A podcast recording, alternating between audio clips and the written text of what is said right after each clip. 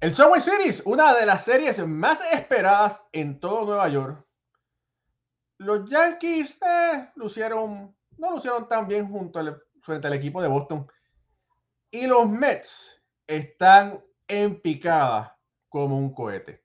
No sabía nadie que béisbol ahora comienza ya.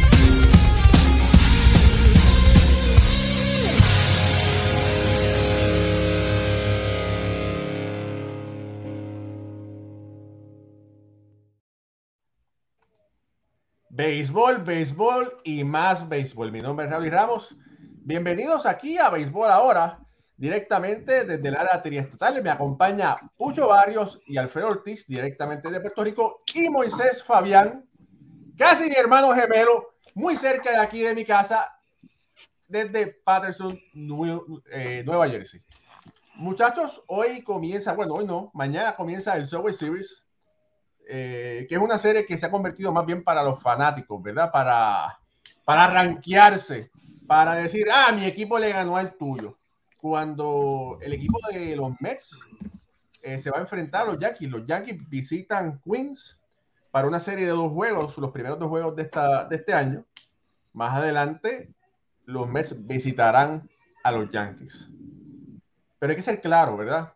Eh, ambos equipos tienen sus problemitas y hay unos equipos, hay unos jugadores que no caben en estos equipos y vamos a decir por qué. Hay unas posibles transacciones que están eh, rumorando y las vamos a hablar también, a comentar. Pero con las buenas noches, muchos barrios. Oye, esa, hora te queda chévere, Pucho. ¿Te gusta? ¿Te gusta?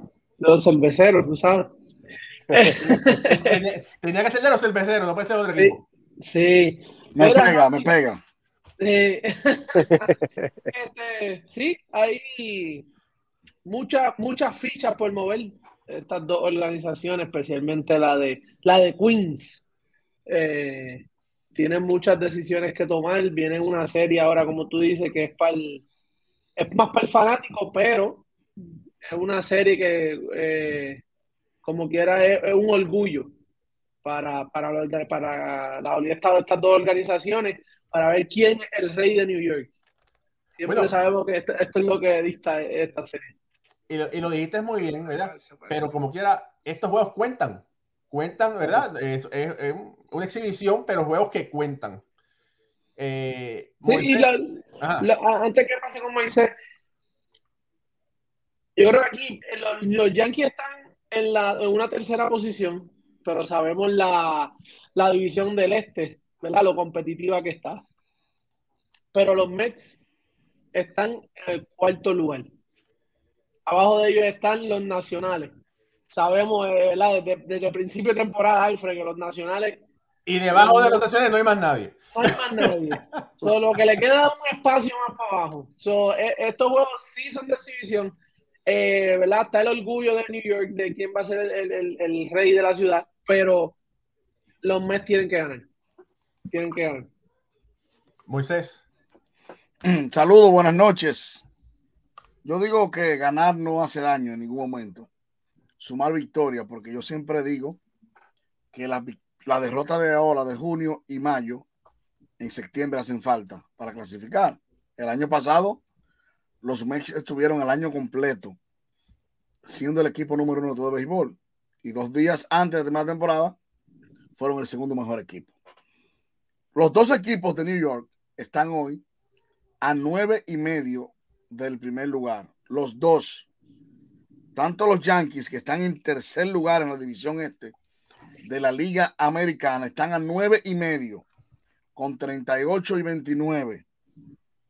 Y los de Queens, los de Flushing, Mida Park, están a nueve y medios con un diferencial de 31 y 35, cuatro por debajo de 500.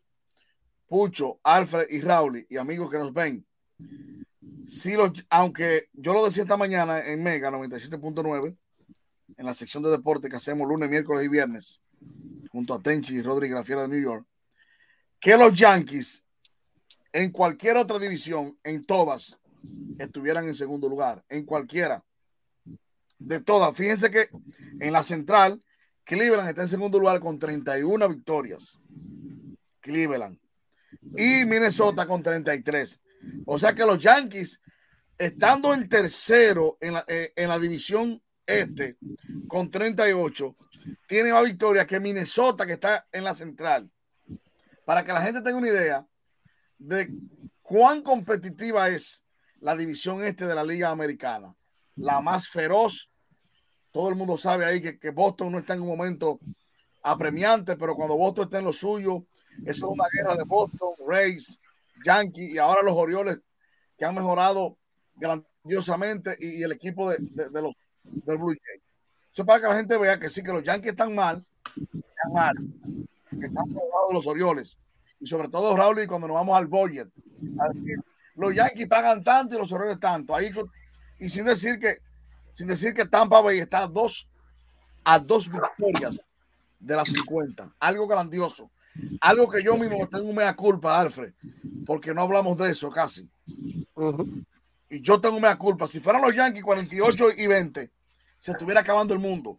Diciendo van a partir un récord, los Yankees del 27, los Yankees de Roger Maris, pero no son los Yankees Tampa. Y para terminar esta primera parte, New York Mets están con 31 y 35. En una división este, también que tiene a unos Bravos de Atlanta con 40 y 25, estuvieran, señores, en otra división, en cuarto lugar o quinto igualito. O sea que diferencial de ganados y perdidos, comparándolo con todas las divisiones, porque ahora no se está jugando Interliga, se está jugando es un, se está jugando eh, una división con otra. Por eso los juegos valen igualito que si fuera contra los Phillies. Entonces, comparando la situación de los dos equipos al día de hoy, la de los bombarderos de New York, los del Bronx, los de Girón Avenue 161 están mejor que los tanqueros, como dice el coronel Johnny Trujillo, de Flushing. Al día de hoy, ojalá que esto cambie para los fanáticos de los Mets. Moisés, y la gente que te, le, que te puede escuchar, la, que bajen la aplicación la música y escuchan a Moisés también ahí en la Mega. Sí, señor, la, la música app, ahí están. Y los podcasts quedan grabados en la música. Gracias, Pucho, tú siempre ahí no, tú sabes. Oye, no, no, no, es por lamber ojo, pero la, la Mega es la, la, la, emisora más conocida y más sintonizada hispana de aquí, del área de Nueva York. Y Arturito Sosa, saludo a Arturito Sosa, me da saludo. Sí, sí, Lo señor. Estás viendo por ahí. Mucho, deja la lambedera, ya, ya, deja, no, deja la lambedera. Raúl, son panas, son panas. Dile, dile, a la gente, después de escuchar el béisbol ahora, si le sobra tiempo, entonces, los lunes los miércoles y viernes, Moisés. Sí, señor. 10 y 10 de la mañana, horario fijo lunes y miércoles, y los viernes 9 y 40 de la mañana. Esto es todo lo mismo, señor. Raúl, esas son la gente, esas son la gente, Raúl. No, son de nosotros, tranquilo. Déjame, le, le, voy a dar el favor el miércoles a, a Bebo la hora por la mega. Bueno, pero mira, eso sí, les recomiendo que se tome una pastillita de presión para, para escuchar el programa, no por Moisés, pero por nuestro querido amigo. La fiera. solo y por el Pachá también. Frederick Martínez, el Pachá, muy querido. New York. New York, Frank Sinatra. ¿Por quién? El Pachá, Frederick Martínez. No, no, pero que ¿por quién es querido? No, no, no, eso, eso es broma, eso es broma. Ok. Saludos ahí a todos los muchachos allá de la amiga. Eh, Alfredo. Mira, Raúl, pues, de, antes de comenzar, ah, dale, antes dale. de hablar, ¿verdad? Antes de, de ir a los temas, eh, estoy un poco feliz, tú sabes. Este, el equipo, lo, la gente en Boston comió bien este fin de semana. Eso te quería decir, eso te quería. Con, eh, y aunque no lo, mira, aunque no lo incluiste en los temas del programa, lo tuve, tuve no, que. No, sí, este, este fin de semana, eh, el picheo de Boston estuvo a otro nivel, realmente. Una ofensiva del equipo de los Yankees que sabemos que está lastimada por, por las lesiones.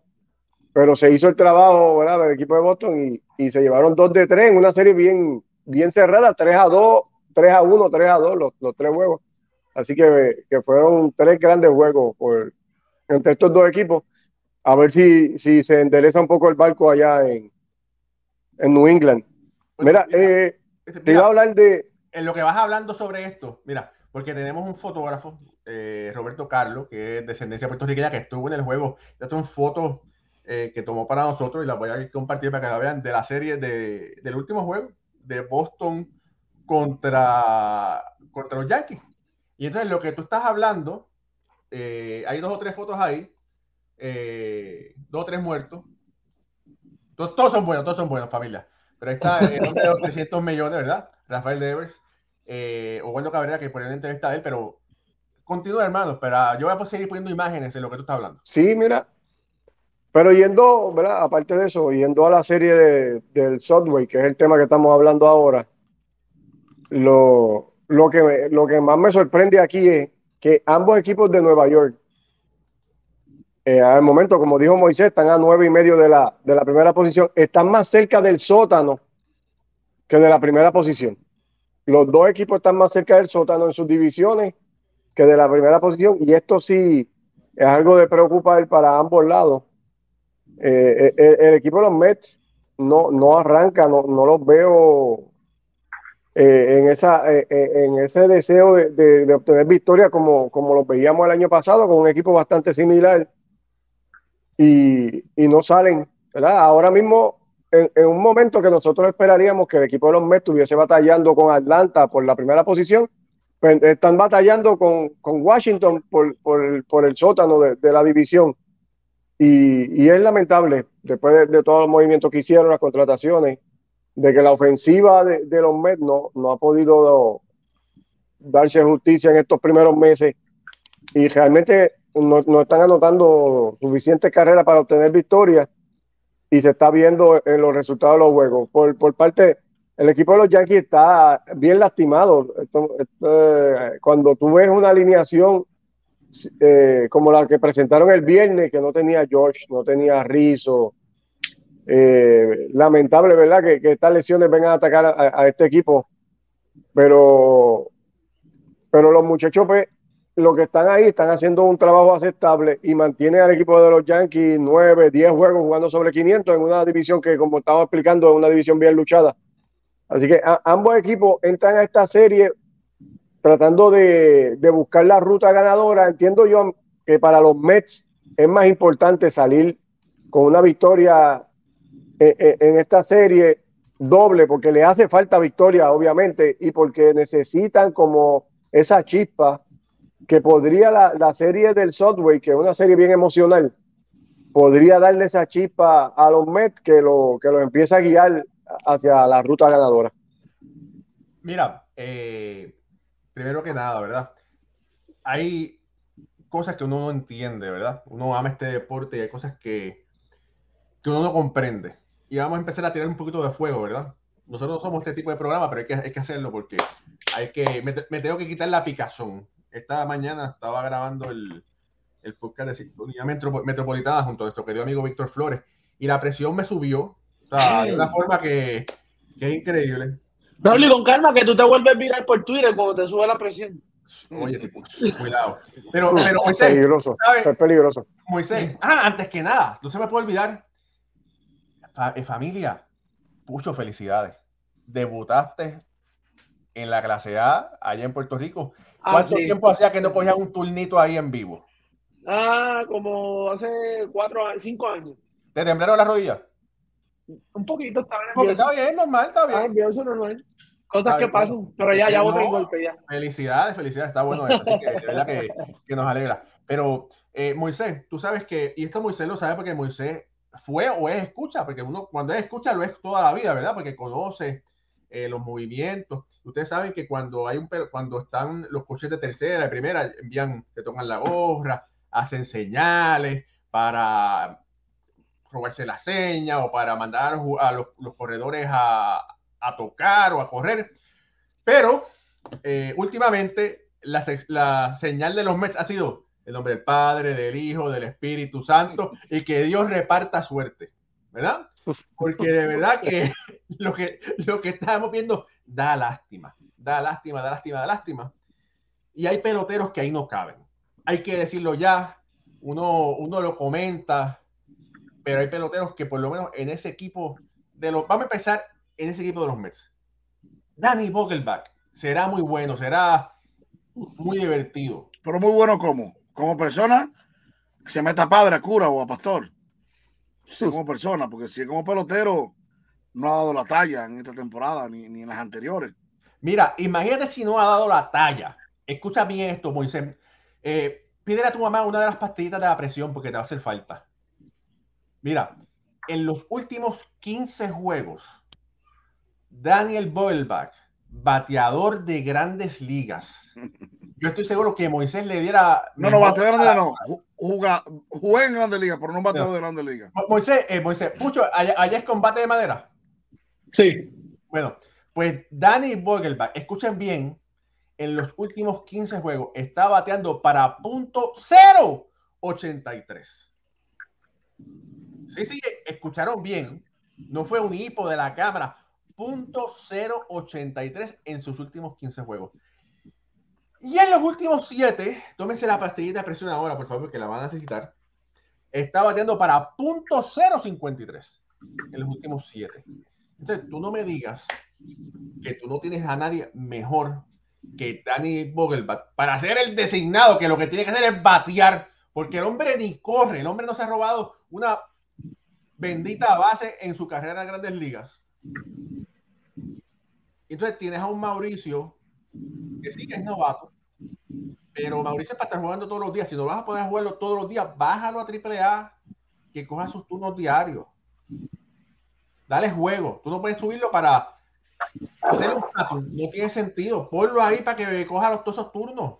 No, que Vogelbach es zurdo y el otro derecho. No importa, yo estoy seguro que Mauricio te va a batear por lo menos 200 acción todos los días.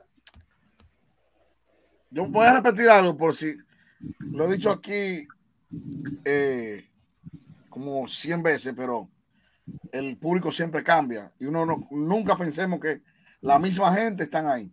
En la audiencia de los programas es como el agua de un río. Nadie se baña dos veces con la misma agua en un río, nadie logra porque corre. Así es la audiencia. Yo decía en días pasados aquí mismo, lo he dicho, y esto lo voy a decir con mucho respeto de la gente que está como yo, que tiene pancita, ¿verdad que sí? Pero yo no soy pelotero. Y yo siempre he dicho, cuando usted es un jugador que es diforme, cuando digo diforme, que no está en la forma habitual para ser un atleta, usted debe tener alguna condición igual o por encima que esos atletas que mantienen su físico bien. Y la historia está ahí.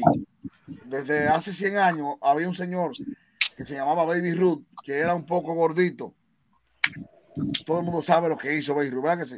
No hay que, no hay, no hay que decir que, que aparte de que decían que bebía romo, que era borracho, lo que usted quiera, pero bateaba. David Wells iba a lanzar, decían caqueado también y tiraba no hitter. Sí, sí, Sabatia. Robek con los Mets con los Cubs un año fuera de liga. Si si Sabat tiene que decir, decir que Kevin Poker era un bateador con Minnesota, todo el mundo sabe Cecil Fielder. Big Papi en algún momento. Big Papi, no, no, en, todo, en, su carrera completa. Big Papi fue un bateador siempre panzú, vamos a decirlo. Fue flaco en Ciare y nunca batió en Ciare. Pero así informe como era, un tipo alto, con barriga, ustedes saben la historia del Bipapi, Salón de la Fama. Entonces, no es que todo tiene que ser Bipapi, Cecil Fielder, ni Kevin Poker. Es que si usted tiene un pelotero ahí en los Mets de New York, con lo que cuesta ese equipo, es porque usted batea igual que el Lindor, igual que fulano o más que, que el otro. Usted no puede ser gordito que no corra, que no se aguante de oro, que no bate promedio, que no deja honrones, entonces, es por inclusión. Esto no es deporte de la inclusión. Entonces, y, y lo digo no, y lo digo muy serio. Ten cuidado con eso. No, no, no, porque este es un deporte de inclusión. Ese comentario, ese, ese tema para otro día. No, porque si está ahí por inclusión, entonces todo el equipo tiene que tener un tipo como él. Todos todo tienen un gordito. Un gordito, que no bate, pero que esté ahí. la inclusión, no, no. Entonces, los 100 metros planos, para correr en atletismo tienen que tener inclusión también. Tienen, tienen, para usted ser oro olímpico en cimiento plano, tiene que ser como son los campeones de 100 metros plano en atletismo. Flaco, corredor, atlético, etcétera, etcétera. Y pasa en todos los deportes. Usted veía a Moses Malón gordísimo, pero el hombre era líder de rebote de la liga. Por ejemplo, por decir. Y así en los países de nosotros, si usted ve un gordo jugando baloncesto, es porque el tipo abajo es una mole. Pero no porque es decorativo. Daniel es un tipo decorativo en ese, un tipo decorativo en ese line de los Mex. Decorativo. Bueno, Moisés, tú sabes que nosotros lo hemos visto y lo hemos comentado. Yo siempre voy a recordar un viernes que estábamos en el clubhouse, ¿verdad? Y entonces los viernes los Mets utilizan la camisa negra. Pues yo veo este muchacho con una camisa negra y pantalones cortos. Yo pensaba que era un Chloe. Eh, el de los Yankees van ahí. Y yo pensaba que era un Chloe y no, era Daniel Vogelbach en pantalones cortos con una camisa, ¿verdad? La camisa negra y yo pensaba que era un Chloe, un fanático, qué sé yo. Eh, pero nada, esa, es mi historia de Daniel Vogelbach. Eh, yo creo que es buena gente, es, bien nice y todo, pero pues no bate. No, no, una cosa no tiene que ver con la otra, ¿verdad? Aquí nosotros, ¿verdad? Aquí vemos la ejecución del deporte, ¿sabes? Cómo tú ejecutas y no, y no lo está haciendo, punto. ¿sabes? No lo está haciendo. Eh, no sé qué le vieron los Mets. Eh, lo, trajeron por.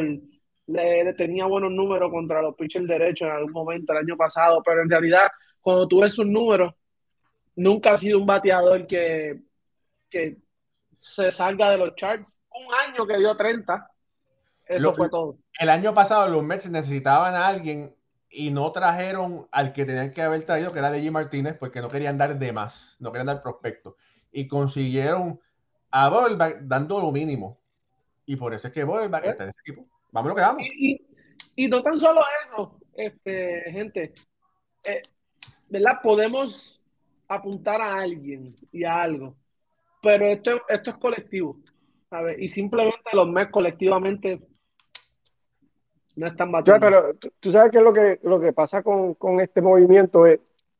Eh, los meses se, corrieron un chance con este, con este jugador. Igual que lo hicieron con Ruff, ¿te acuerdas? Que también lo cogieron. Y cogieron. Pero lo que a mí me sorprende, Raúl, y perdón. Pero, Ruff duró menos que un alcapurria al frente de una escuela. Sí, no, por eso que te digo que lo que me sorprende no es el movimiento, porque tú te corres un chance con un jugador pensando que te va a hacer un trabajo. No lo hizo. Pues mira, hagan igual que hicieron con Ruff. Pero lo que sorprende es que Vogelback todavía siga en el roster del equipo de los Mets, ¿sabes? Porque está bien, te jugaste en la chance, no te salió, pues sácalo ya del equipo. Dale DFA y para afuera y, y te busca un muchacho que haga el trabajo que tienen. Estoy seguro que cualquiera de estos jóvenes, Bati, Viento, el Mauricio que tú estás comentando, cualquiera de ellos va a hacer mejor trabajo que Vogelbach. Y entonces no sé cuál es la, la aferración de dejar este jugador ahí en ese roster ocupando un espacio que, no, no le pertenece realmente, no, no pertenece a la grande liga de este jugador. Mira, oye, Tomás Nido batea más que Daniel Vogelbach. Y, y aporta defensivo, que Vogelbach tampoco aporta ahí en esa parte. No, y, y o sea, Tomás Nido es finalista, fue finalista guante de oro en la receptoría. Pero colectivamente tienen que hacer un mejor esfuerzo, Raúl. Eh, de verdad que no, no, no están ahora mismo con, con corredores en posición de anotar, están número 21 en la liga. Batean para 2.44 en, en, Un grande puede hacer algo más fácil que cualquiera. Miguel Sanó estaba libre por ahí. Yo creo que debe estar libre todavía. Está libre por ahí. Te voy, te voy a seguir a un momento. Palmer Tapia, lo dejado libre por Boston un buen, un buen outfield, un tipo que puede estar en base. Para usted no la carrera y producir cosas, tiene que estar en la base. Porque este juego se gana el que más pise la goma. Y se pisa más la goma, el home, es estando en base. Tú no puedes tener un tipo que promedie el porcentaje de envasarse pobre, pírrico. Y, y, y, Nelson Cruz, JD Martínez, Gurriel estuvo en un momento en la agencia libre también, que salió súper barato a los Marlins. Súper barato.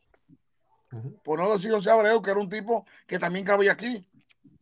Ah, que al principio no estaba bateando, pero ya vieron ahí, ya, ya Abreu calentó y las cosas para Houston cambiaron. O sea, tipo así que tienen que ser el respaldo de Pete Alonso. Está lesionado. ¿Quién es el respaldo? Nadie. O de, o, de, o de Lindor. Ahora, ahora van a inventar a poner a Lindor de cuarto bate. Ya empezaron. Mira, yo no entiendo, yo no entiendo. Espérate, es, que, es que, oye, me va a seguir subiendo la presión. Eh, los rumores son. Los rumores son, ¿verdad? Que últimamente el equipo de analítica le está haciendo el line-up a Box Walter. Esos son los rumores. A un tipo. exactamente. Con el seniority, con la calidad. Con la calidad, vamos. Si ha estado en Grandes Ligas en muchos equipos, muchos años, porque ha demostrado que puede hacer. Entonces, no, creo que, que es una buena idea que unos chamaquitos le hagan un line Entonces, es, supuestamente durante los últimos, eh, yo lo, estuve comentando como ese, supuestamente los últimos 10 juegos, de 10 a 12 juegos, el equipo de Analítica le estaba haciendo el line-up a Boxer Walter. Y Boxer Walter no está nada contento, están perdiendo horrorosamente. Y es inconcebible para mí que Pancho Álvarez, Francisco Álvarez, esté bateando segundo en la alineación. Pero bueno, habíamos hablado que Pancho Álvarez era, tenía el, mejor OVP de los Mets. Y entonces parece que lo. Así es el mejor bateador ahora mismo, Raúl. Esta, entonces, entonces dice, ah, como es, se envasa, va a poner los segundos. Pero es que eso no es la posición de, de del bate de, de Álvarez. Álvarez en un equipo donde cuando él es el mejor, puede ser tercero o cuarto, ¿verdad? Pero en grandes ligas, grandes ligas, grandes ligas, tiene que dejarlo quinto, sexto, séptimo, vamos que vamos, ¿verdad? Yo no digo que es un futuro, no puede hacer ese segundo o tercero o cuarto bate. Pero en este momento, dejarlo tranquilo donde está, son cosas que, ¿verdad? Entonces, el indoor no ha estado luciendo como todo el mundo esperaba y lo están poniendo cuarto bate. O sea, son cosas que no se le dañan la psiqui a los peloteros porque tú pues, no sabes dónde vas a estar, pero bueno, esos son los rumores que hemos escuchado y bueno, eh, quería compartirlos con ustedes. Para mí, no cabe en ese equipo, Mauricio tiene que jugar a diario. Eh, Mauricio, eh, perdón, Vientos tiene que jugar a diario y Mauricio, están los rumores de que si lo van a subir y de que si no lo van a subir. Mauricio o sea, se merece estar arriba. Lo que pasa es que ¿dónde lo vas a poner para que juegue todos los días? Porque tú no lo vas a subir para tenerlo en el banco, ni para que solamente se enfrente a lanzadores zurdos. Sería un gran error. Moisés, ¿qué tú crees? Sí, pero que si tú subas a Mauricio, obviamente sería para darle juego y cambiar la cara de ese equipo. Cambiar el clubhouse, cambiar la, eh, el, aura de, de, un equipo que está cabizbajo que tú lo ves que es un ao ya en el crujado, tú ves el ambiente en el, en el dogado y sabes que la cosa anda mal por ahí. Tú tienes que hacer un, tú vas a desgastar ese talento en AAA. Tú lo vas a gastar en vez de aprovechar la liga.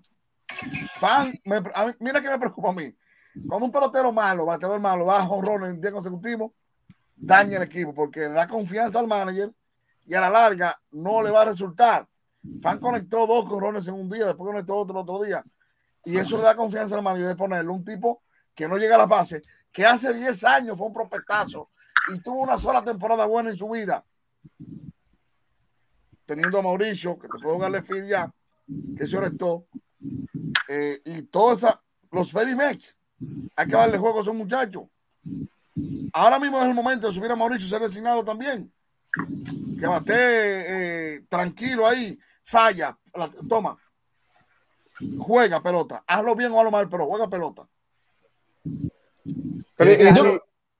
y, si, tú pones a Mauricio en segunda, McNeil en el left, Bati en tercera y que Viento sea el designado. Claro, el hecho de tener un hueco en el no ahí. Lo que pasa es que este es, el mejor momento para los Mets hacer eso, ¿sabes? Sí, sí, sí. Si tú tienes un momento indicado para darle la oportunidad a los jóvenes, sería este momento porque no está jugando bien, todavía la temporada está a tiempo. Y tienen la excusa perfecta para poner a los jóvenes. Primera este base. Es el momento. Ahora está nadie en primera base. El propio Escobar podría entrar a la segunda y, cualquiera de esos jugadores altos, eh, McNeil. Escobar jugó primera con Milwaukee. Escobar jugó primera con Milwaukee. tú puedes hacer unos cambios, buscar, buscar, eh, buscar un, un, despertar de este equipo, que lo que pasó en Colorado y la otra semana también aquí fue una cosa desastrosa. Con Atlanta, desde que, desde que los Blue Jays los barrieron, este equipo no ha sido el mismo. Desde, que fueron barridos por los Blue Jays hace como una semana y pico atrás. Mira, eh, un dato que. Déjame compartir un dato para que le siga subiendo la presión a Moisés. los caballos, futuros jugadores del Salón de la Fama. Max Scherzer y Justin Verlander. En 17 partidos que han empezado esta temporada tiene una efectividad combinada de 4. creo que 4.17. Y, así lo que pasa es que ellos no son, eh, lo que pasa es que ellos no son ellos no son los que te van a llevar a la, a la tierra prometida ahora. Bueno, pero, pero tienen que sentar precedente. Ahora mismo. Las firmas de ellos no fueron, Raúl, para ahora. O sea, las firmas de ellos es para, ok, el núcleo me va a llevar a la postemporada. Cuando yo entre a postemporada, yo tengo estos, estos dos, este uno dos, que es uno, no importa, ¿verdad? Que estén pasando por un mal momento ahora mismo y sabemos que están entrando en edad y todo, pero en, una, en unos playoffs, tú no quieres ver un, un pues Verlander, un back to back, porque eso es. Pero, Pucho, ellos son el 40% de la rotación, de la rotación. Vamos, o sea, o sea tienen que lucir. No, yo, yo no te digo que, que tenga una efectividad de 2.50 y que ganen 21 juegos cada uno, ¿verdad? Porque el padre de tiempo viene y cobra. Pero tiene, que ser, tiene que ser un poco mejor. Y gracias a Dios que no firmaron a DeGrom. Esa, fue una buena movida. Fue una buena movida. Y veo mucha gente justificando que sí, que DeGrom quiere jugar, pero no es que quiera jugar, es que falló ya, y lo que ha, lo que ha lanzado es 34 salidas su máximo en una temporada y tuve gente que lanzaban más de ahí y el béisbol lo sacó del negocio. Muchísimos lanzadores. Eh, como dice Pucho, aunque los meses jugaron a que ellos pudieran sobrevivir hasta, hasta el juego de estrella con estos dos lanzadores, pero no de esa forma tampoco. Ahora tú, no sabes qué te depara en el futuro. Mira, Senga se ha visto mucho mejor, más controlado. Eh, parece no ha sido el pitcher de ellos, ha sido el pitcher de y parece, porque yo, yo decía Pucho algo, parece que se está entendiendo con Álvarez. Sí. Porque te voy a decir la verdad, ese tipo tiene unos picheos y una forma de lanzar que no todo novato puede llamar un juego a Senga. Sin embargo, es una gran responsabilidad de Francisco Álvarez recibirle a Justin. Eh, Carrasco ha estado en una montaña rusa más abajo que arriba. Eh, lo de Marx fue el que lo elogió y dijo que le encantó en el, en el, en el spin training, cómo le, cómo le recibió y lo está haciendo bien. O sea, aparte de que, de que Francisco Álvarez es un novato, ha tenido mucha responsabilidad con dos futuros salones de la fama, con un japonés que no, ellos dos no se conocen, ellos no han hecho eh, una gran empatía de que jugando en las menores, que subieron juntos. No, no, no, no. Ese tipo vino de Japón a lanzar aquí de una vez. E incluso, yo no sé si eso lo llevan, pero yo que siempre veo el japonés, me gusta ver, todo el mundo sabe mi, mi, mi cariño por la tierra prometida de Japón y de Corea. Eh, la lectura de los picheos, Pucho y Alfred y Raúl.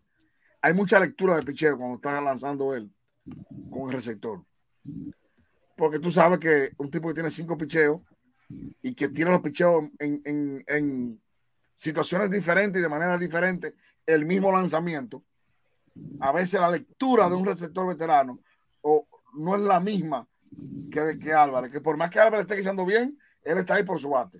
O sea, él fue prospecto número uno de los Mex por lo que batió. Esa es su proyección, dar muchos palos.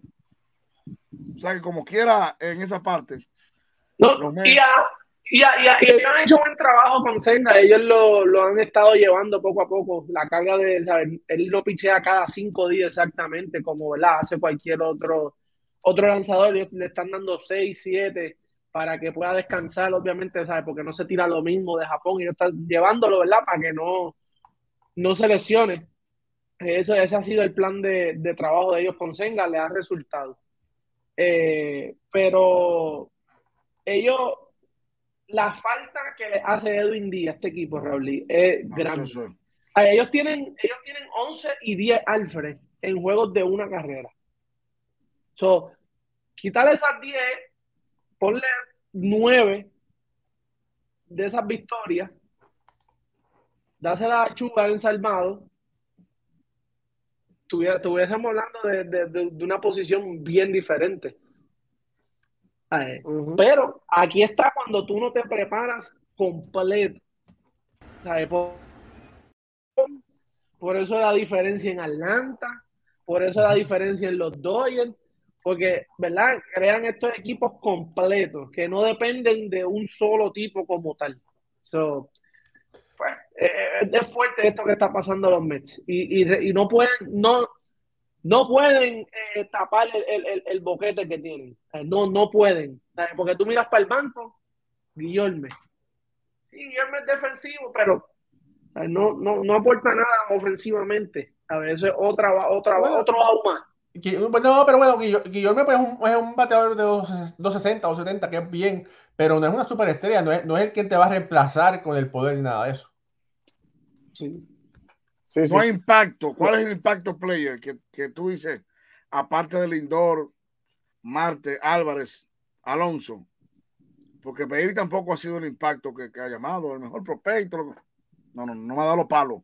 No, mira, y Moisés, en, desde el mes de, que, es que sí, esto.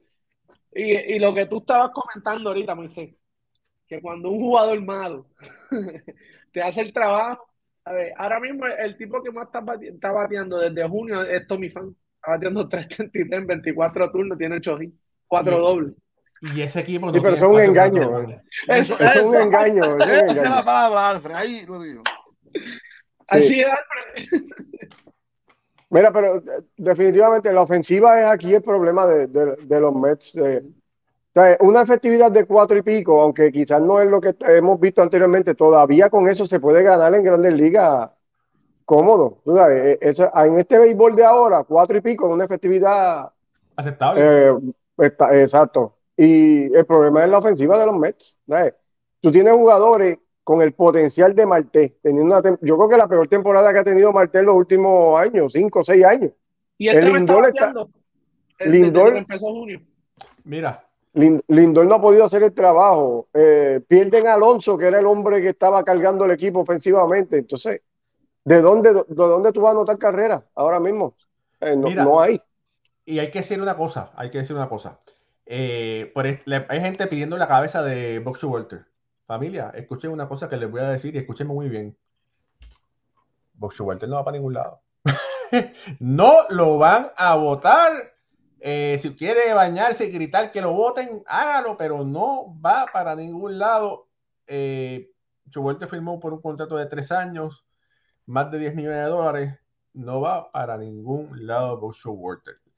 Quien pudiera ir para afuera es Billy Epper, que es el gerente general. El gerente general fue quien montó este equipo.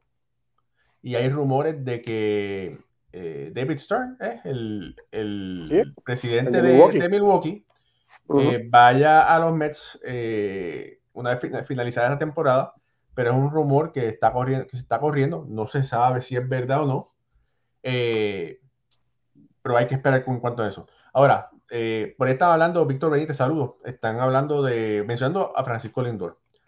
Francisco Lindor está luciendo bien defensivamente, el problema, el problema ofensivamente, el problema está por el piso y una cosa que Moisés, yo estoy seguro que tú te has dado cuenta, que él está overswinging. Él quiere como poder botarla y, poner el equipo arriba. Él tuvo una semana atrás.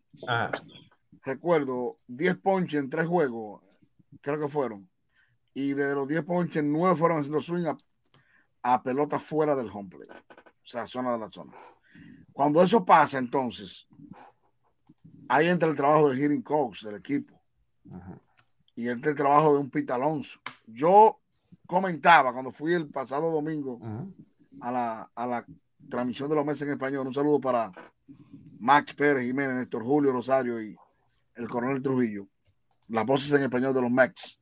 Decía, cuando un bateador se está ahogando en su propio laberinto, ahí llega el salvavidas del Hearing Coach que está de fuera mirando.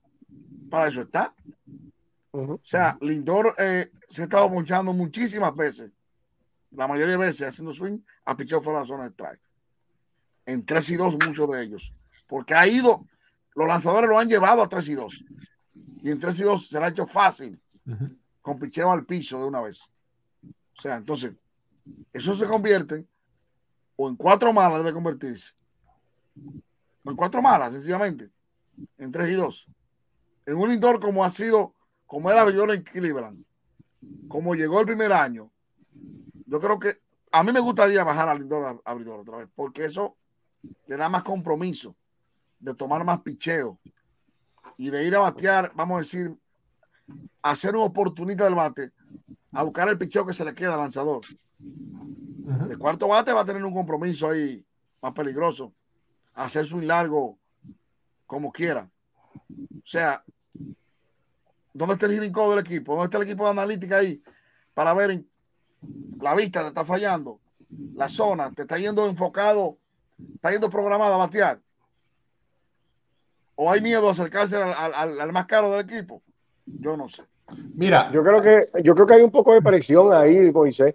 Cuando tú ves este tipo de jugadores que son súper estrellas, expandiendo tanto la zona y tirando las bolas malas y teniendo turnos que no son de calidad, algo de presión hay por, producir, ¿verdad? Y, entonces pues, no, está resultando porque la presión está tomando control en, los turnos al bate y la decisión que está tomando él de tirarle al lanzamiento, no tirarle o coger la base por bola y dejar que el próximo es el que sea el que haga el trabajo y entonces no, está pasando.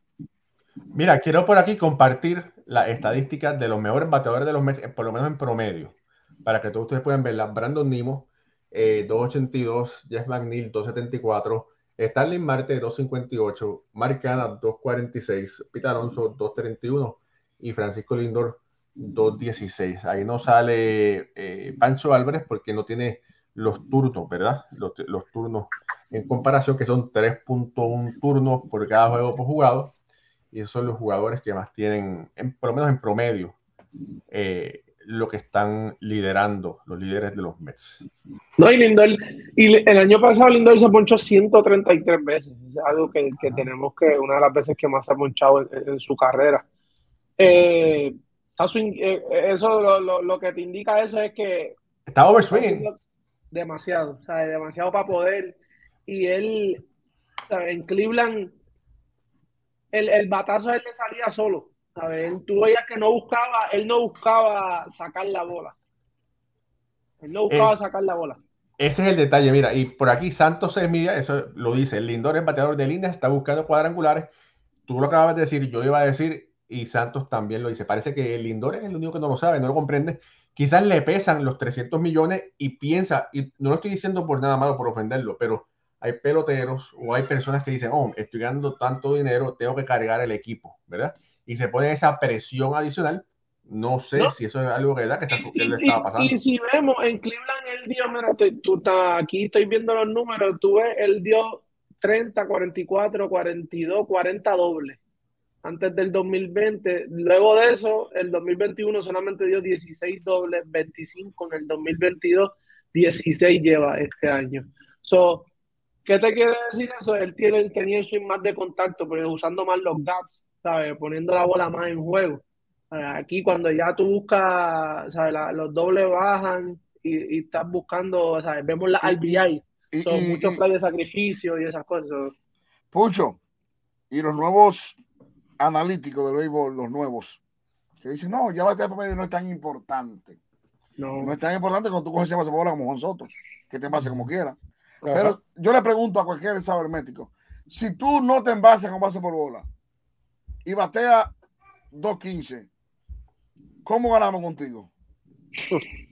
O batea 200. Porque tú puedes ser un jugador como muchos que cogían 20 bases por bola, pero bateaban 300, llegaban a base. Pero mira, mira, mira, mira Baribón. Cogía 100 bases por bola, bateaba 3 y pico. El maestro era Way, el, maestro era Waybox, que te daba 200 y, y 100 bases por bola. Ese era, ese era un duro.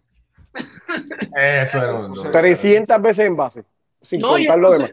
Y cuando, tú vas a cobrar 300 millones de dólares, ¿sabes? son 300 millones de razones por las que tú tienes que batear 300. Y tú tienes que tener esos números estándares, ¿sabes? Pues, es como yo hablaba el otro día, muchas veces yo veo estos números, de los bay percentage y todo estos tipos de, de, métricas. Eso es bueno para un jugador, yo, yo creo que ya yo lo, lo dije aquí, para un jugador de, que, de un, un backup player. Ok, el tipo me llega a base, el tipo Me, me puede hacer jugada, me puede pero un tipo que tú, que tú, tú le das 250, 200 millones, 300 millones, tú tienes que darme 30, tú tienes que impulsarme 100. Cuando hay hombre en segunda guerra, tú lo traigas, yo no quiero que tú te envases. No, no, no. mira, mira, vamos, eh, vamos a hablar un poquito de los Jackie que hemos hablado. Yo sé que estamos, vamos, vamos y ven. Ahí te, ahí te, ahí te, ahí te. Pudiéramos estar fácil tres horas, ¿verdad? A la, a la soltar Anthony Volpe no es para ser el Ciore de los Yankees de Nueva York. Alfredo. Eh, realmente lo, comentaste tú, lo dijimos aquí en el programa. Eh, este joven, no, el bate no estaba todavía a nivel de grandes ligas. Y, con todo eso, los Yankees le han dado la oportunidad. Ha sido el campo corto regular. Si hay alguien que ha estado en la misma posición desde que empezó la temporada, ha sido Volpe. Y, ha tenido, no te voy a decir, ha tenido su flash de unos momentos que, se ve que sí, que hay ahí material. Pero realmente en este, en este momento pues, no es un jugador de todos los días de grandes ligas. Está afectando más al equipo de lo que está ayudando. Está batiendo por debajo de los 200. Lo veo en el mismo caso que estamos hablando de, de Lindor. Lo veo overswinging. Este muchacho él, debe buscar contacto y aunque lleva, eh, tú tienes ahí nueve, diez cuadrangulares, Ha, tenido, ha tenido, tiene poder, pero, pero ese no es el juego de él y realmente en estos momentos a los Yankees tienen otros jugadores que, quizás puedan poner en esa posición y, darle la oportunidad a Volpe a bajar a, a AAA y afinar esa, esas cositas que le faltan porque no, en estos momentos no es el jugador de grandes ligas que, que los Yankees necesitan para hacer el campo corto. No, la, posición de los Yankees, Alfred, eh, la posición del campo corto le está batiendo 1.92. 1.91. 1.91. Le, le, le, di un chavo de más. Le puse ese pesito extra. Bueno, está bateando en, este momento 1.86. So, básicamente, yo creo que él es como yo decía de, de, de Oswaldo de Cabrera, ¿verdad? que lo tuvimos aquí, lo entrevistamos cuando él, él busca más contacto y pone la bola en juego, él es bien efectivo. Y él tiene fuerza. Él no tiene que, que, buscar. Con Volpi, el, el juego de él es bien diferente al de ese line-up de los Yankees. Él es, él es un, un, primer bate old school, un Kenny Lofton, un, un, estilo de juego así, ofensivamente al line-up donde está. y cuando él llega a base, los Yankees son, son bien efectivos porque él llega, ¿sabes? Un hit lo hace doble, lo sea eh, roba base, ¿sabes? Le da otra, dinámica, otra dimensión, otra dinámica a ese line-up, ¿verdad? Que, que, sabemos que es bien unidimensional. Pero tiene que bajar un poco. Pucho, los fanáticos de los Yankees, le voy a decir algo. Tienen que estar dispuestos a sufrir y aventurarse. Si quieren tener un solo stop, que le dure. Porque hay muchos ahí, pero ninguno de los otros tienen el perfil yankee. Mm. Lamentablemente. Y el que es de Nueva York sabe lo que estoy hablando. Perfil yankee no es que puede jugar sobre todo, no, el perfil yankee. Ninguno de los otros lo tienen. Y él es un perfil yankee. Pero tú sabes quién tiene el perfil yankee. Por lo menos tiene la serie. No tiene el perfil yankee, pero tiene la seriedad. Es nuestro querido amigo Carlos Bonilla, ¿verdad? Que te puede ayudar para hacer tu, planificar tu futuro, tu presente y tu futuro, tu plan de retiro, planificación y presupuesto. Plan para situaciones inesperadas. Eh, www.cuidatufinanzas.com 787-942-0860. Esa primera cita por teléfono es gratis. Dile que lo escuchaste por aquí, por Béisbol Ahora. Y Carlos Bonilla, que tiene todas las licencias federales, que con eso no se juega, te puede ayudar para planificarte y estar ready para cualquier momento. Ahora, la gente quizá me escuchará ya, entonces, hay discriminación, no, no, no, no. Por ya que han pasado muchos jugadores que han sido sobre todo en otro equipo estelar y no han podido estar en los Yankees. Y tercera base y todo lo que usted quiera. Y ellos por fin, a mí me gusta eso de que se arreglen los equipos. Porque tú no puedes condenar a un novato que si falla bajarlo de una vez o mandarlo para su casa. Porque entonces, porque muchos, muchos, el primer año le ha ido mal y de ahí en adelante han tenido carrera de Salón de la Fama. Espectacular. Otros no han tenido la suerte de ser novato del año y ser espectaculares, pero otros han sido novatos del año el primer año y al tercer año no nos acordamos de él. yo creo que los Yankees, yo, sí, él estaba teniendo un 89, está fildeando un, para un 966. Yo creo que él tiene que aprender en la marcha en el camino en Grandes Ligas, a envasarse. Porque cuando él está en base, los Yankees cambian por completo. Y él tiene que aprender o fallar en Grandes Ligas. Porque muchos, los Yankees lo han mandado a AAA y no han vuelto a más grandes ligas y están en su casa o están cambiados. Si tú te fijas, Miguel Andújar, que dio todos los palos ahí, que puso tercera base de fin, está por ahí, y otros más. No, mira, mira, miremos el caso, no te vayas muy, no hay que irnos muy lejos, miraron hits. pero... mira cómo está luciendo en Baltimore, Desde que llegó. Oye, la presión. Tú sabes el peso que ese hombre se quitó de encima cuando salió. Se quitó todo el Mateo, señor, se quitó el de la libertad, se quitó el, Mateo, el George Washington. Buen ejemplo. Señores, Mateo fue lo cambiaron para. Era un yankee. Y, y por golpe y que, y que el, que el make-up y las cosas no, no encajaban. Un tipo un yankee. El tipo está ahí. El año pasado todo el mundo vio lo que hizo con, con Baltimore. Sí, bueno. O sea, entonces. Pero Yo digo, los fanáticos de los Yankees, no desesperéis porque el problema de los Yankees no es su señor Es para no, no, para no llamarme a engaño ni llamarnos a engaño. Hay cosas peores en los Yankees que el señor Esto. hay, un ejemplo. Es tanto en el medio tiempo que trabaja.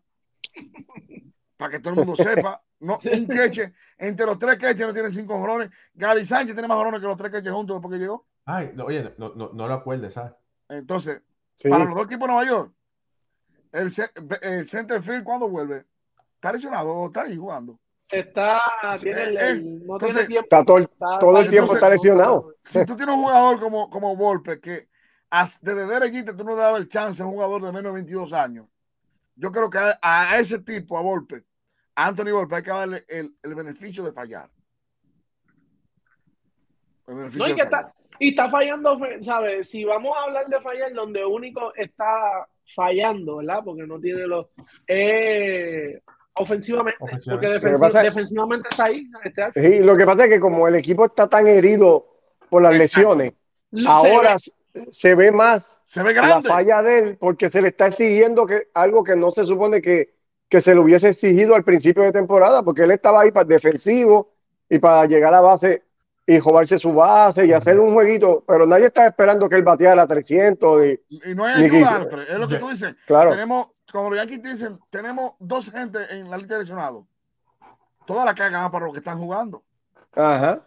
Ese es un problema. Mira. ¿Sabes un ejemplo? Un ejemplo que, que quería poner. En el 2007, Dustin Pedroya, que sabemos la carrera que tuvo, empezó los primeros dos meses, no batió 1.50 con Boston. Y, y eh, Francona, que era el dirigente en ese momento, lo dejó en la alineación. Confianza. Y lo dejaba y lo dejaba. Y, terminó novato del año. Y hablando de eso, Alfred, defensivamente está sexto en defensive 6 run ahora mismo Anthony Volpe. De todos sí, sí, está haciendo el trabajo. De, grandes ligas. O sea, primero está Danby Swanson, eh, de los Cubs, Juan del Franco está en la segunda posición, Jorge Mateo está tercero con seis carreras, eh, con eh, seis carreras salvadas. El Baby, Jeremy Peña, Ezequiel Tobal y Anthony Volpi. So, él no es el problema. Mira, Volpi ha demostrado que puede lucir bien como pelotero en las menores, en el 21, en tiempo combinado, ¿verdad? En clase A batió 27 palos, en clase A eh, y un promedio de 2.94. En el 2022, la temporada pasada, eh, batió 2.49 la mayoría del tiempo en doble A. En doble A, para ser más específico, si esto me permite, eh, no me permite ver, bueno, pero bueno, fue el líder ofensivo de, ese equipo de doble A, pero todavía ese bate tenía que madurar un poco más. Y, a lo mejor... principio, o sea, yo, yo no esperaba que bateara 300 porque nunca lo, ha hecho, nunca lo hizo en, las menores, ¿verdad? Entonces, si él batió contra el mejor talento disponible, 260, 252, 260, bueno, va a batear posiblemente alrededor de esos 260 a un nivel mayor. Puede batear hasta 230, 240, pero por debajo de 200, óyeme, yo sé que, yo sé que le están dando, tratando de darle confianza. Y Robin Ventura, al principio de su carrera, fue de 49-0. ¿Tú me entiendes? Es el largo. Es el largo, ¿verdad? O sea, golpe no será ni el primero ni el último. Lo que pasa es que para mí, y lo he dicho desde el principio, lo subieron muy rápido. Pero ah, también tenemos que ver qué la organización le está pidiendo, ¿verdad? Como, como bateador. ¿Cuál es el plan? ¿Cómo, qué le, ¿Cuál es la filosofía de esta organización de los Yankees? Si nos dejamos llevar por el line que tienen, ¿verdad? Por cómo ellos construyen los equipos, Alfred, sabemos que lo que es, que le están pidiendo que saque 20, ¿sabe? que busque el swing para arriba.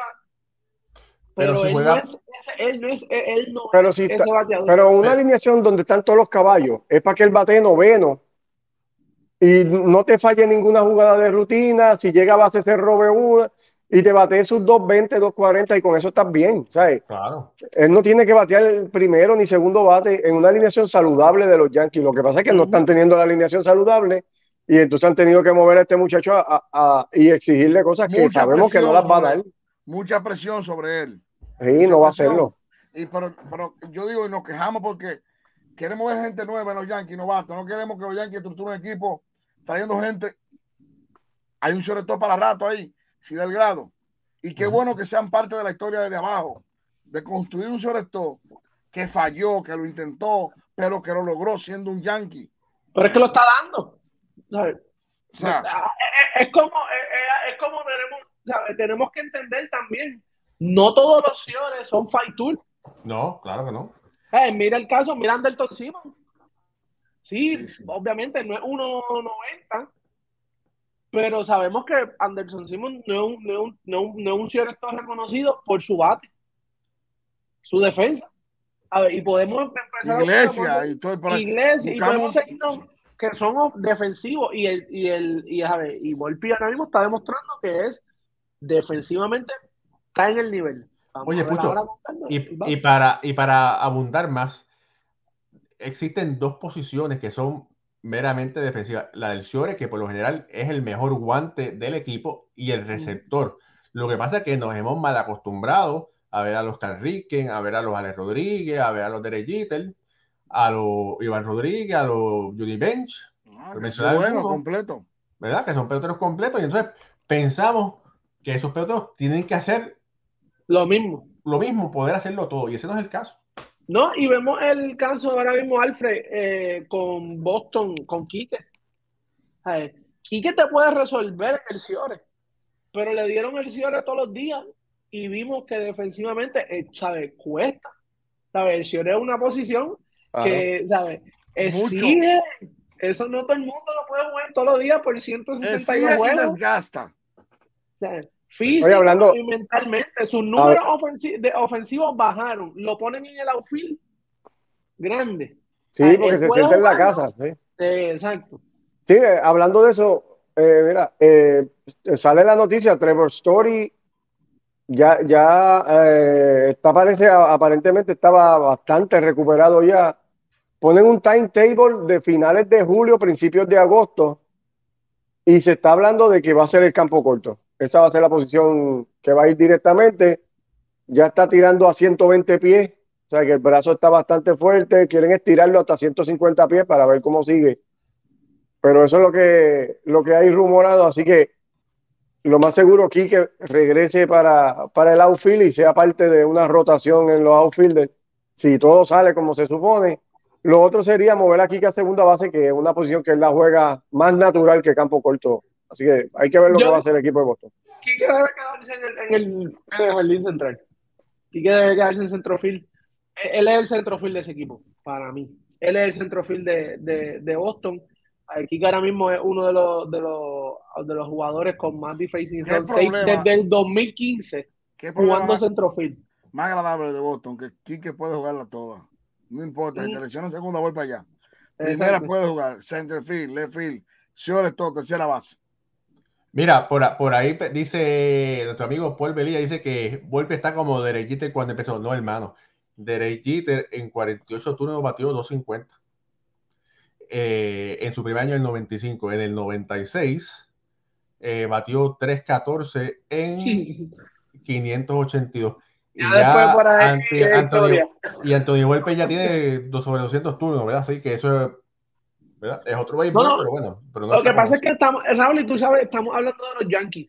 Y sabemos que, ¿verdad? Y toda la fanaticada, todos, todos los muchachos fanáticos Yankees que nos están, nos están viendo, toda nuestra audiencia, sabemos que ustedes son exigentes con este equipo, pero no todos los peloteros son iguales. No, y, pero pero les gusta la calidad, espérate un momento, pero les gusta la calidad y como les gusta la calidad, ellos ven béisbol ahora y como a ustedes les gusta béisbol ahora, denle like a esta transmisión y compártela y ayúdenos a crecer. Nos puede escuchar por Apple Podcast, eh, Spotify, nos puede escuchar por Google Podcast, Facebook, YouTube. Denos like, síganos y ayúdenos a crecer. Ahora sí. Es que se me olvida. No, sí, lo que te iba a decir era que la grandeza de Jeter no, está en duda en ninguno de nosotros, pero también la alineación que los rodeaba él en el 95 cuando lo recibí de novato. Y en 96 no es lo que está ahora mismo. Eh, eh, eh, ya no son los bombarderos aquellos. Estos son bombarderitos, bombarderitos, comparado con aquel, con aquel trabuco de los 90, tú sabes.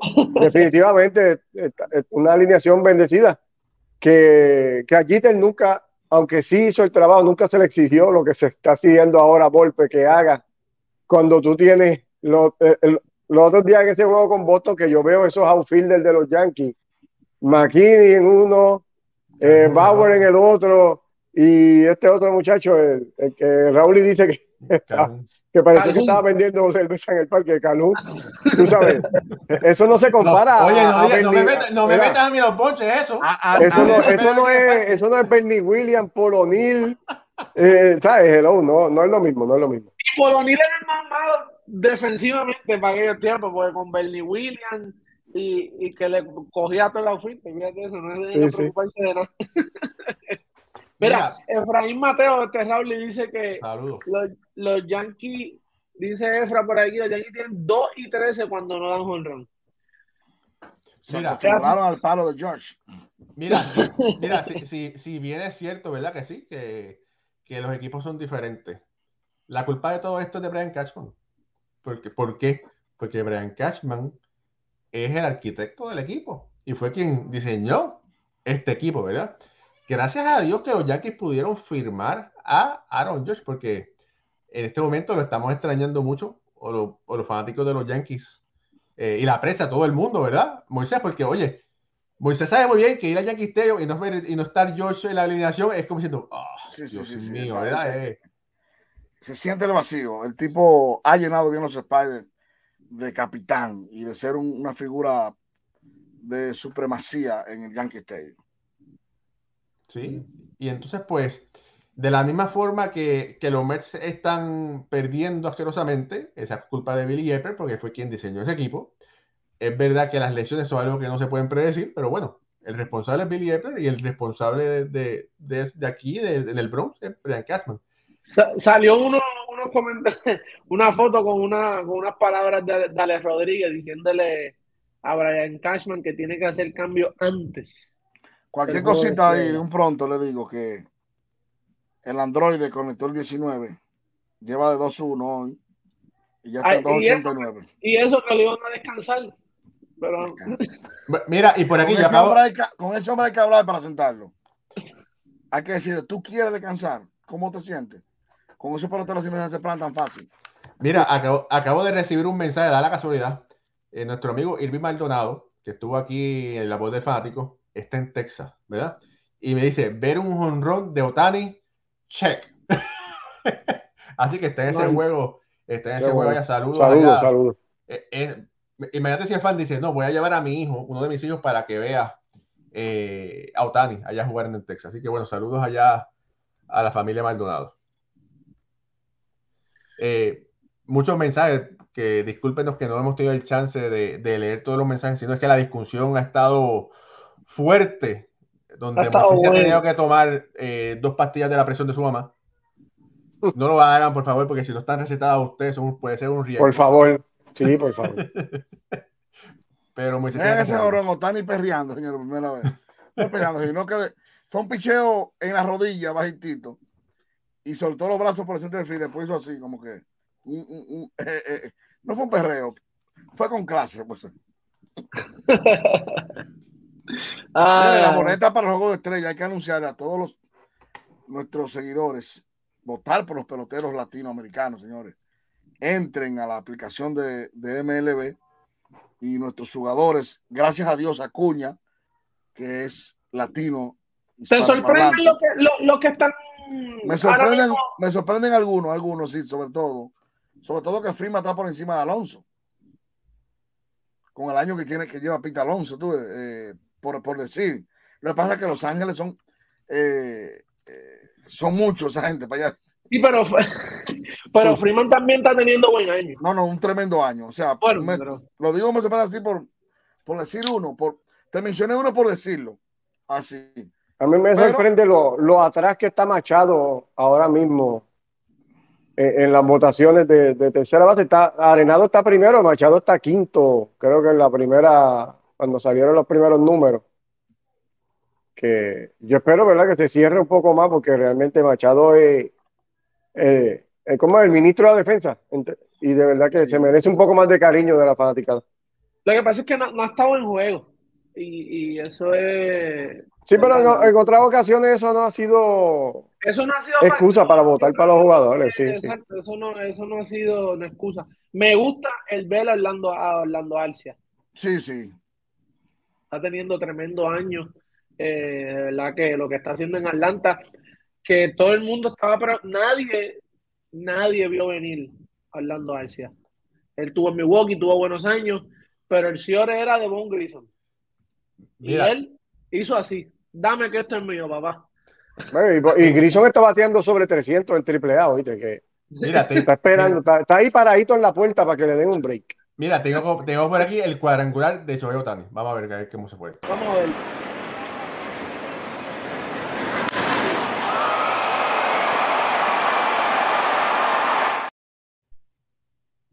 un animal. No hay más nada, no hay más nada. Shohei Otani. Eh, tengo por aquí una entrevista que le hizo Waldo Cabrera. ¿Podemos hacer un overtime? ¿O nos tenemos que ir? Dale, ponla ahí. una, una, entrevista chiquita que para que ustedes vean, de verdad que Waldo Cabrera, para mí, uno de los mejores jugadores jóvenes que está en el béisbol. Bueno, por acá. Eh, está subiendo la entrevista y de verdad que un tipo eh, no un tipo efectivamente, sino que es un pelotero, eh, habla muy bien con la prensa, es un buen ciudadano, es lo que me quiero decir, ¿tú me entiendes? Eh, porque hay, hay, de todo en la vida del Señor. Hay personas que piensan que pueden caminar por encima del agua, entre ellos algunos peloteros, pero ese no es el caso de... Y ni siquiera llama a Moisés para dividir el mar.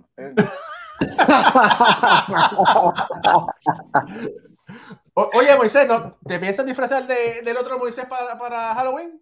Sería un palo hacer así, ¿verdad? Como un Paco así. Vamos eh, ya, allá, vamos, vamos a pasar la entrevista. Saludos familia, estamos junto al Grandes Ligas venezolano Oswaldo Alberto Cabrera. Alberto Cabrera. ¿Por qué Oswaldo Alberto? Alberto, mi abuelo, mi abuelo falleció hace, hace muchísimos años, yo no lo conocí. Eh, mi segundo apellido es Mavaricuna, es un apellido indígena. Y mi abuelo quería como que seguir con ese apellido, tener el niño y tuvo siete niñas. Tengo aproximadamente 15 primos y todos nos llamamos Alberto. En nombre a mi abuelo que no puedo tener el niño. Entonces es un orgullo y un honor tener ese segundo nombre para mí también. Bueno, pues esta entrevista vamos a dedicarse a don Alberto. Claro que sí, con mucho gusto, con mucho gusto. Eh, Osvaldo, has jugado en seis posiciones diferentes en lo que va de año. Lo que te falta es la receptoría, el centrofil y lanzar. Lanzar posiblemente en cualquier momento, pero estás pensando posiblemente eh, jugar las otras tres posiciones. Mira, en el centrofield estoy practicando muchísimo, inclusive ahorita que, tenemos a Vader y a, George lesionados. Este, estoy practicando muchísimo allá, simplemente para en el momento que ellos me necesiten, estar poder ready, poder este, hacer el trabajo ahí en la receptoría. Creo que, que es algo que si en algún momento llega a pasar, yo también estoy 100% ready para eso. No te puedo decir que estoy ready que echando, pero disponible sí estoy. Entonces no es un problema para mí en, en, en el sentido de la disponibilidad. Bueno, anteriormente han habido jugadores de grandes ligas que han jugado nueve posiciones en un juego. ¿Es algo que has, que has pensado anteriormente? Mira, es uno de mis sueños en algún momento eh, poder, cuando pueda retirarme, eh, ese ha sido como que uno de mis, pero no está en mis planes ahorita mismo porque simplemente ahorita mis planes es tener una larga trayectoria en las grandes ligas, poder hacer un buen trabajo y en algún momento eso se hará. Estábamos hablando de que tu hermano está jugando ahora en la Liga Independiente, eh, y, pero ustedes crecieron en la organización de los Yankees. ¿Recuerdas algún momento que tuvieron jugando juntos ustedes? Sí, eh, muchísimos sprint training juntos, pero cuando yo subí de la Liga de Dominicana, la rookie, él estaba con el equipo de Yankee 1, yo estaba con el equipo de Yankee 2 y en un juego nos, enfrentamos en contra. Mi hermano ahorita mismo está reventando la liga, tiene 15 o 14 honrones, está liderando la liga en honrones y mira, simplemente está esperando esa oportunidad por cualquier equipo. Yo sé que cualquier equipo, escúcheme, cualquier equipo que quiera darle la oportunidad, ese hombre no la va a desaprovechar en ningún momento porque él, él está puesto para esto al 100% estás en tu segundo año. La temporada pasada te ganaste muchos fanáticos. Eres un fan favorite. Todo el mundo quiere y ama a Osvaldo Cabrero. No solamente por tu gran juego, pero tu actitud positiva al juego. En tu segundo año, en promedio, no estás luciendo tan bien, pero ¿qué ajustes estás haciendo para poder seguir hacia adelante? Mira, em, las motivaciones todos los días vienen de parte de la familia, obviamente, y de los fans. Eh, todas esas personas me dan todo ese amor tan bonito, me regalan todo ese cariño y eso es lo que me permite a mí cada día venir al terreno de juego y poder hacer, disfrutarme el juego como yo lo hago. Este, pero a nivel del bateo, obviamente no tenemos esos números que queremos y a veces no es tan fácil poder disfrutarte el juego al 100% si tú no tienes esos números. Pero yo trato de todos los días y mi ajuste de todos los días venir a disfrutarme el juego. Eso es lo que yo pienso todo el tiempo. Obviamente tenemos, estamos trabajando en el bateo como siempre pero yo sé que eso va a venir, yo sé, yo me conozco y sé la persona que soy, por eso sé que eso va a venir y simplemente seguir disfrutándome ese juego, jugando duro y entregando el corazón en el terreno de juego. Osvaldo, un saludo a esa nación yanquista que está en todo el universo. Mira, saludos a todos y especialmente de mi parte, porque todo ese amor que me regalan es tan bonito, es tan único. Y créeme que todos los días, eh, sean los resultados que sean, me vaya de 4-4, me vaya de 4 nada con 4 ponches, yo voy a estar en ese terreno que ustedes ven allá atrás, entregándolo todo, dándolo todo en el terreno de juego, jugando lo más duro que pueda como si fuese el último juego. Así que gracias, aquí estaremos todos los días entregando todo ese uniforme. Osvaldo Cabrera, caballo, caballo, caballo. Si yo tuviera un equipo de Grandes Ligas, yo quisiera tener nueve Osvaldo Cabrera. Mi nombre es Raúl Ramos. Hasta pronto. tremendo chamaco, se ve que humilde, humilde, ¿sabes? De verdad que. Como Qué bueno cuando uno encuentra pelotero así para hablar. Y hay que decir una cosa: no es la norma. No es la norma. Así que qué bueno, de verdad que. Y mira, y yo pienso que Waldo Cabrera puede estar jugando regulares por lo menos en otros 15 equipos de grandes ligas. Tiene las herramientas. Sí. Pero él va a sobrevivir mucho en béisbol por su versatilidad. Eso le va a dar a él campo abierto de que cualquier equipo necesite un jugador que, pueda cubrir hoyos en cualquier momento, tapar su hueco. Y eso es lo que tiene que hacer. Él sabe que su va a tener una cosa en otro mundo, pero si tú tienes un tipo que mañana le hicieron un field, ven, aguántame 15, 15 juegos aquí. No, que el tercera base fue, ven, aguántame 15 aquí. Se te cuela 8, 10 años en Grandes Ligas, feliz de la vida. No, y la, la, actitud, ¿sabes? Su actitud se ve bien positivo todo el tiempo, no importa, se ve que es un buen teammate en el clubhouse. eso es, tú sabes que es, lo que buscan. Sí, no, de, verdad que sí. Moisés, mañana todos los caminos conducen al City Field. Sí, señor. Seis del Subway. Eh, y le voy a decir algo: pueden jugar los Dodgers contra Anaheim, Cleveland versus Cincinnati, eh, Chicago Cubs versus White Sox, señores. Cuando juega New York, New York se paraliza Nueva York. Mañana los trenes están imposibles. Incluso desde hoy están diciendo las rutas alternas que debe tomar la gente, porque mañana, sobre todo las afueras del City Field, son un festival. Estamos hablando de los Yankees, que no va a estar en casa y ya todo está vendido mañana para los yanquistas trasladarse de todos lados. Hay yanquistas en todos lados. Los yanquistas son como el Espíritu Santo, pero dando la, la, comparación. Están en todos lados omnipresentes. Llenan en todos lados. Tampa llena una vez al año. Cuando van quién? No van los Yankees. O sea, así de mal están los equipos, lamentablemente. No lamentablemente, ¿por qué lamentablemente? Grandiosamente, los Yankees son los Yankees. Oye, los equipos dicen, ah, los Yankees vienen este fin de semana, hay que darle una promoción para que se llene el estadio. Sí. Bueno, y hoy voy para allá en septiembre. Apúntenme por ahí. En septiembre va, a estar. Eh, un torneito de softball o algo hay así. Muchas cosas definidas en los equipos, pero va a haber juego grande en liga. Así que, estar aquí.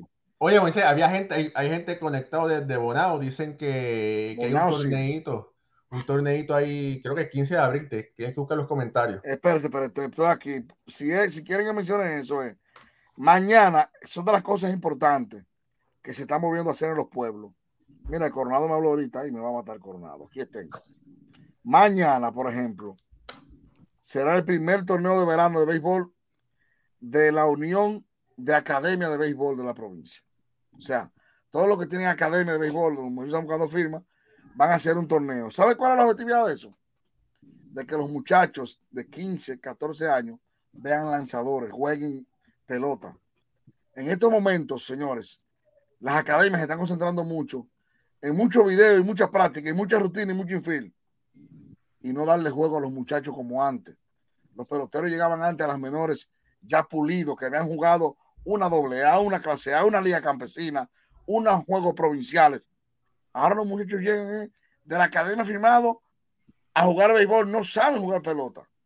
No tienen fundamento de pelota, tienen mucha rutina, mucho rolling, pero no han visto lanzadores. Y estos equipos que es dedicado a Wilín Rosario, mi amigo y hermano, a quien le mando un abrazo, que también tiene una academia de béisbol, Academia Rosario, que va a participar. Este evento dedicado para él, mañana a las 9 de la mañana se va a inaugurar en el Play Boca de Juma. Ahí está la Academia Rosario, Luis Coronado, Latin Sport, Academia Brito, MA Béisbol, Academia Palmarito, Béisbol PID y David de los Santos, Dreams Academy. Todas las academias de la provincia casi van a estar jugando martes y viernes, creo que van a ser, para que los, lanzadores tiren, los bateadores baten, juegos reales, no todo puede ser inteligencia artificial en estos tiempos. O sea, esas son las cosas que deben hacer las academias. Fogueo, para que los muchachos lleguen comiendo arena, comiendo tierra a los equipos. Bueno, ahí está la información. Eh, bueno, y te pueden escuchar, eh, Moisés, el miércoles por la Vega, ¿qué hora? 10 y 10 de la mañana. Vacilón de la mañana, 97.9 Mega New York. Y el otro, y el sábado estamos a 11 de la mañana en TV Quella, en Pelota y más, con Johnny Trujillo, Raúl y Ramos y el multipremiado Harold Locher en la producción general. TV Quisqueya para todos Estados Unidos, Puerto Rico y las Islas Canarias y mucho más a las 11 de la mañana y a las 1 Vega TV para toda la República Dominicana. En pelota y más, el coronel Johnny Trujillo, ahora soy un rango, el general Johnny Trujillo, Raúl y Ramos y un servidor bajo la producción y dirección del multipremiado los Emmy, Harold Losh. Bueno, Alfredo, vamos a seguir. Alfredo, ¿y mañana a qué hora la gente puede buscar la receta?